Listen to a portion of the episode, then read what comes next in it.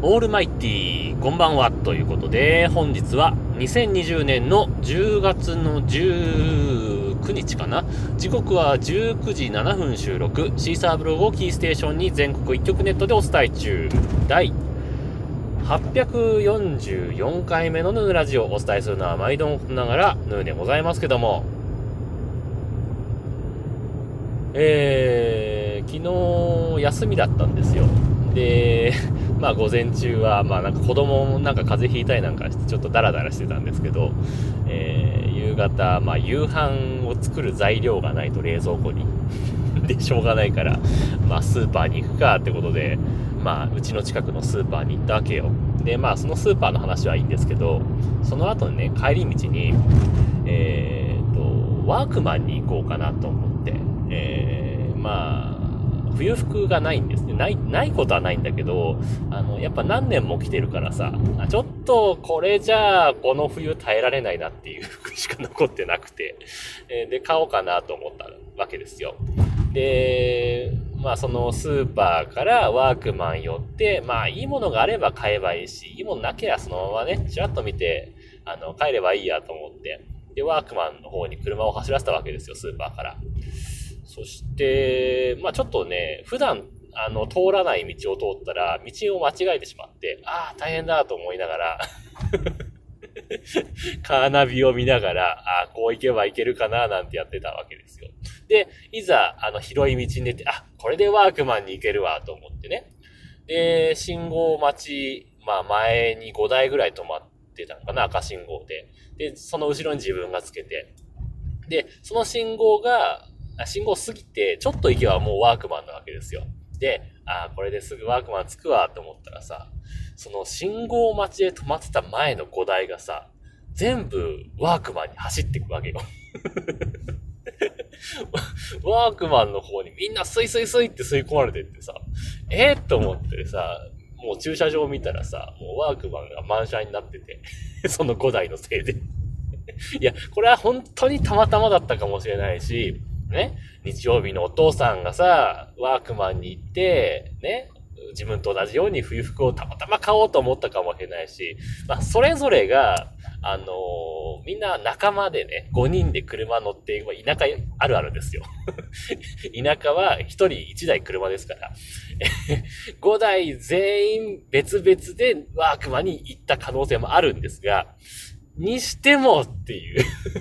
や、そんなみんなマークマン行く。もう自分ウィンカー出してたんだけどっていうぐらい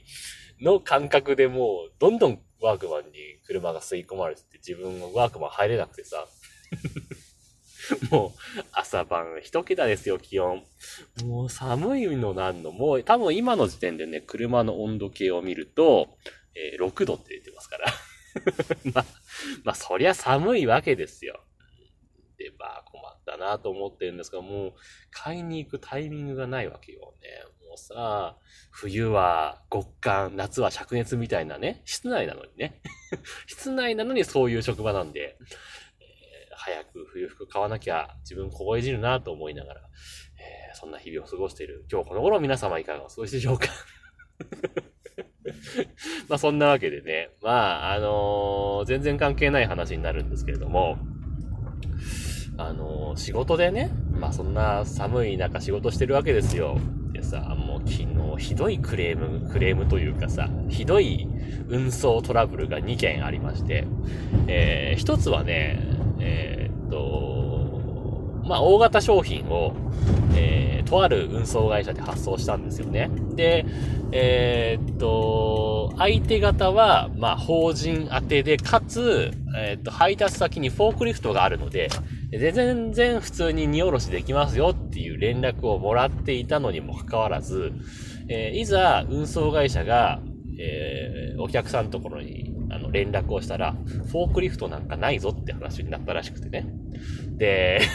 まあ、それはまあ、ね、お客さんが嘘をついてたわけだから、それはまあしょうがないから、ね、そういうことがあったら、うちはもう、あのー、営業所に留め置きしかしませんよっていうのを事前に連絡をしてあったんで、あのー、まあ、基本的には、えー、営業所と止めになるからね、料金もね、差額出るけど、それは返さないからねって話をしてるから、うちに落ち度はないわけ。で、ただ、そのお客さんがね、あの、運転免許もないから、あの、結局、トラックで取りに行けないよっていう話になったらしくて。で、じゃあ、あのお客さんと性能さんで、まあ、例えばですけど、その、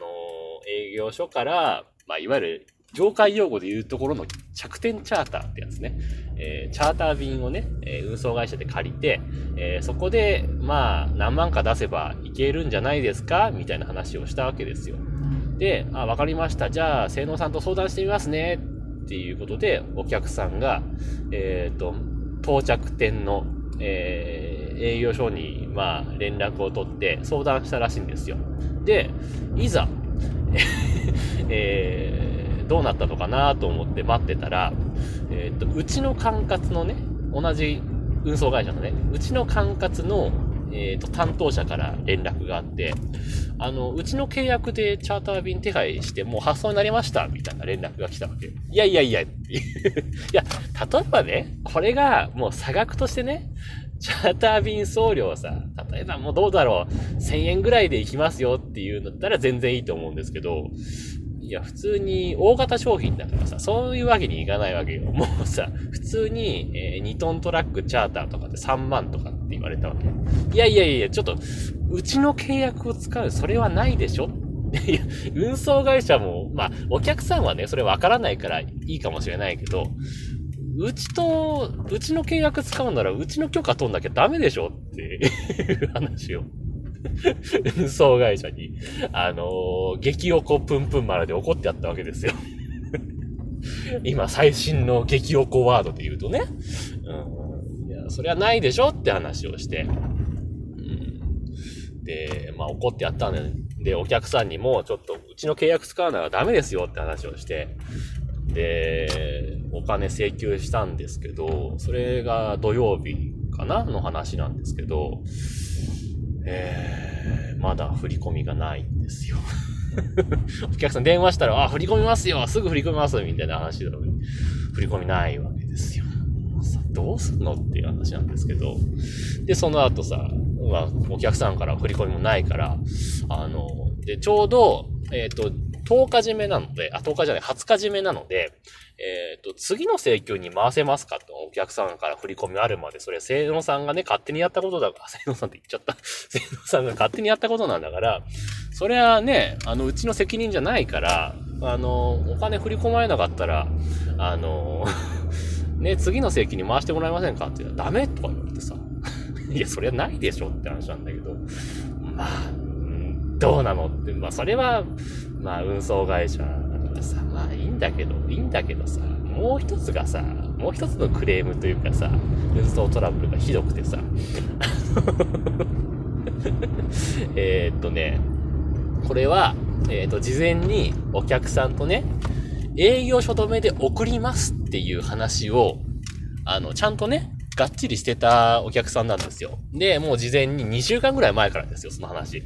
えー、ちゃんとしっかりしてて、で、営業所止めで送りますね。じゃあ15日に出しますねって、商品を15日に発送して、それも、これも大型商品なんで、ややこしいんですけど、送ったら、お客さんから電話かかってきてさ、それも土曜日かなかかってきて、営業所止めの意味を理解していなかったっていうわけでわからない電話がかかってきて。いや、ど、いや、それはないでしょって話なんだけど、あのー、お客さんの感覚としては、営業所に止め置いてもらって、その後配達してもらえると思っていたっていうわけのわからない これひどいですよね。いや、だってさ、なんとか止めって言うじゃない。あの、郵便局でも郵便局止めとかさ、あるじゃない。いや、意味知らなかった。それないでしょ。で、まあ、いろいろあって、結局もう、配達方法が、その運送会社では無理なったわけですよ。